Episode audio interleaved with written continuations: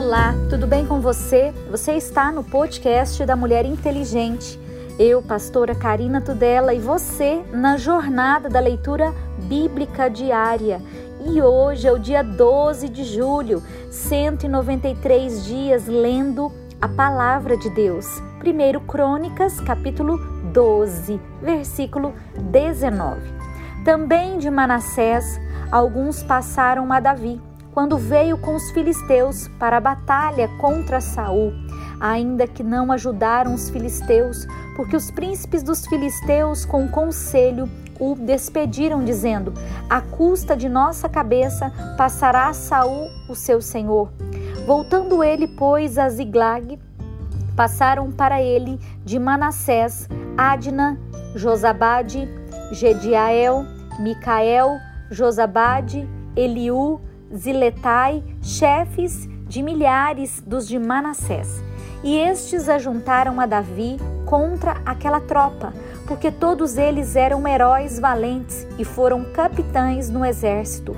Porque naquele tempo, de dia em dia, vinham a Davi para o ajudar, até que se fez um grande exército como exército de Deus. Os que vieram a Davi em Hebron, ora este é o número dos chefes armados para peleja que vieram a Davi em Hebron para transferir a ele o reino de Saul, conforme a palavra do Senhor. Dos filhos de Judá, que traziam rodela e lança, seis mil oitocentos armados para peleja. Dos filhos de Simeão, varões valentes para pelejar, sete mil e cem.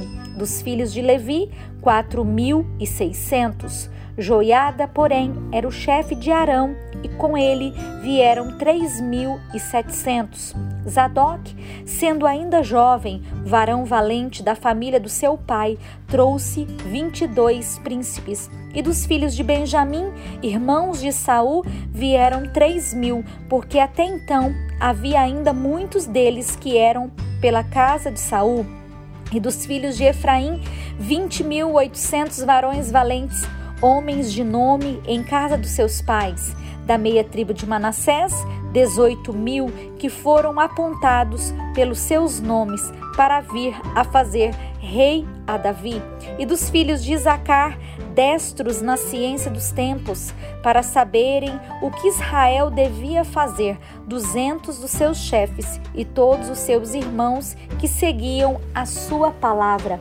E de Zebulon, dos que saíam ao exército, ordenados para a peleja, com todas as armas de guerra, cinquenta mil, também destros para ordenarem uma batalha com coração constante.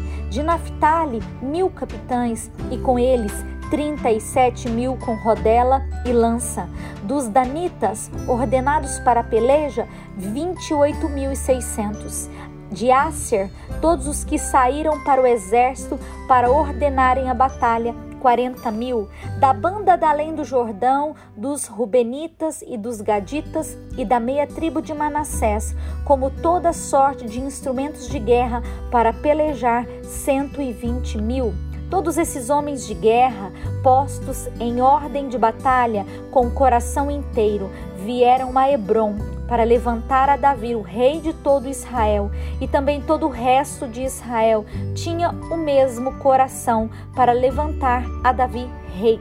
E estiveram ali com Davi três dias, comendo e bebendo, porque os seus irmãos lhe tinham preparado as provisões, e também os seus vizinhos de mais perto, até Isacar e Zebulon e Naphtali trouxeram pão sobre jumentos e sobre camelos e sobre mulos e sobre bois, provisões de farinha, pasta de figos, cachos de passas e vinho, azeite, bois e gado miúdo em abundância, porque havia alegria em Israel. E teve Davi conselho com os capitães dos milhares e dos centos e com todos os príncipes. E disse Davi a toda a congregação de Israel: Se bem vos parece, se vem isso do Senhor nosso Deus, enviemos depressa mensageiros a todos os nossos outros irmãos de todas as terras de Israel e dos sacerdotes aos levitas com eles nas cidades e nos seus arrebaldos, para que se ajuntem conosco e tornemos a trazer para nós a arca do nosso Deus, porque não a buscamos nos dias de Saul. Então disse toda a congregação que assim se fizesse, porque esse negócio pareceu reto aos olhos de todo o povo. Ajuntou, pois, Davi a todo Israel, desde Sior do Egito até chegar a Amate, para trazer a arca de Deus a Kiriat Jearim. E então Davi, com todo Israel, subiu a Baala e dali a Kiriat Jearim, que está em Judá, para fazer subir dali a arca de Deus, o Senhor que habita entre os querubins, sobre a qual é invocado seu nome. E levaram a arca de Deus sobre um carro novo da casa de Aminadab, e Uzá, Aiô, guiavam o carro. Davi e todo Israel alegravam-se perante Deus com toda a sua força, com cânticos, com harpas, com alaudes, com tamborins e com símbolos e com trombetas.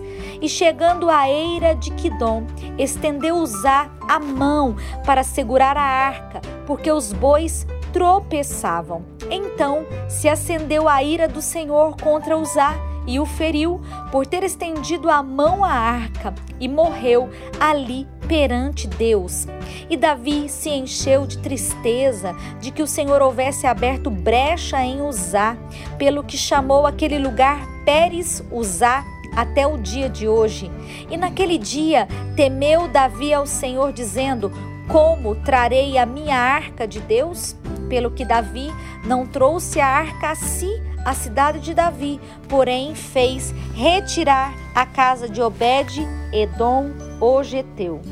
Assim ficou a arca de Deus com a família de Obed-Edom três meses em sua casa, e o Senhor abençoou a casa de Obed-Edom e tudo quanto tinha. Então Irão, rei de Tiro, mandou mensageiros a Davi e madeira de cedro, e pedreiros e carpinteiros para lhe edificar uma casa. E estendeu Davi que o Senhor o tinha confirmado rei sobre Israel, porque o reino se tinha muito exaltado por amor do seu povo Israel. E Davi tomou ainda mais mulheres em Jerusalém. E gerou Davi ainda mais filhos e filhas.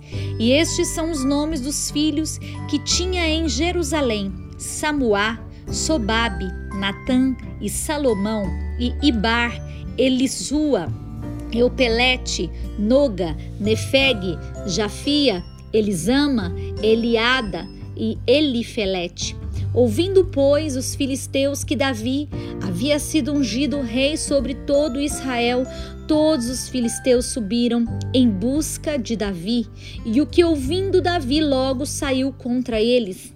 E vindo os filisteus, se estenderam pelo vale dos Refaíns. Então consultou Deus, Davi a Deus, dizendo: Subirei contra os filisteus, e nas minhas mãos os entregarás? E o Senhor lhe disse: Sobe, porque os entregarei nas tuas mãos. E subindo a Baal Perazim, Davi ali os feriu.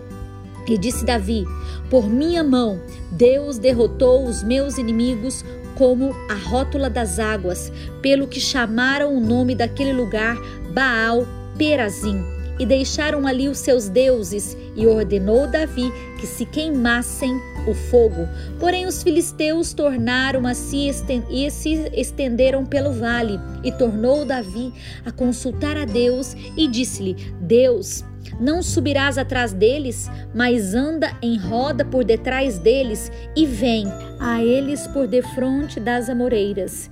E há de ser que, ouvindo tu um ruído de andadura pelas copas das amoreiras, então saia a peleja, porque Deus haverá saído diante de ti a ferir o exército dos filisteus.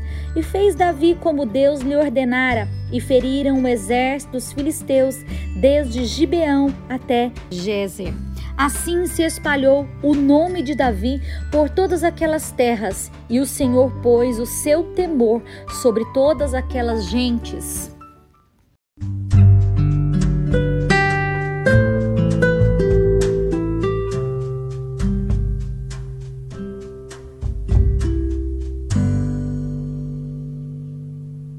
Novo Testamento.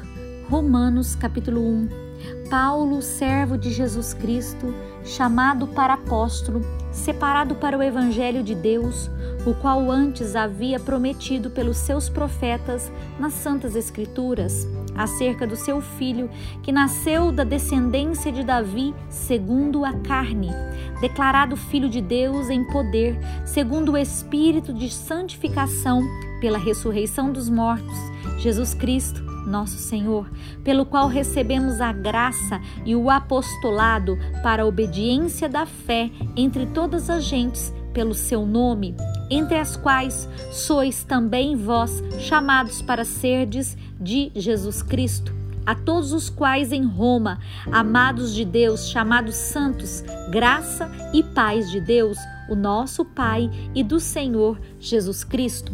Primeiramente, dou graças ao meu Deus por Jesus Cristo, acerca de vós todos, porque em todo o mundo é anunciada a vossa fé porque Deus, a quem eu sirvo em meu espírito do evangelho do seu filho, me é testemunha de como incessantemente eu faço menção de vós, pedindo sempre nas minhas orações que, em algum tempo, pela, pela vontade de Deus, que me ofereça boa ocasião de ir ter convosco porque eu desejo ver-nos para vos comunicar algum dom espiritual, a fim de que sejais confortados isto é, para que juntamente convosco eu seja consolado pela fé mútua, tanto vossa como minha.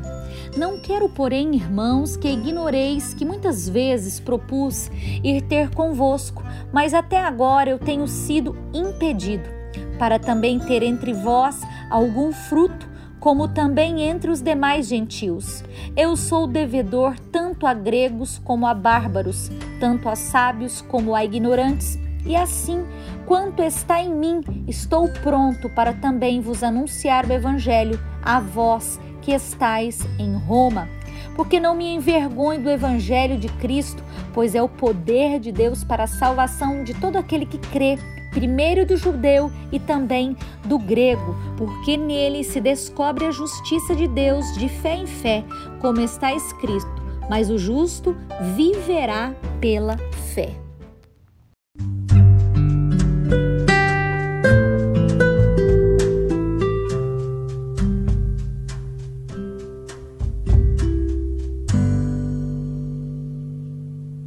Orando os Salmos Salmo 9, versículo 13. Tem misericórdia de mim, Senhor. Vê como fazem sofrer aqueles que me aborrecem. Tu me levantas das portas da morte, para que eu conte todos os teus louvores às portas da filha de Sião e me alegre na tua salvação.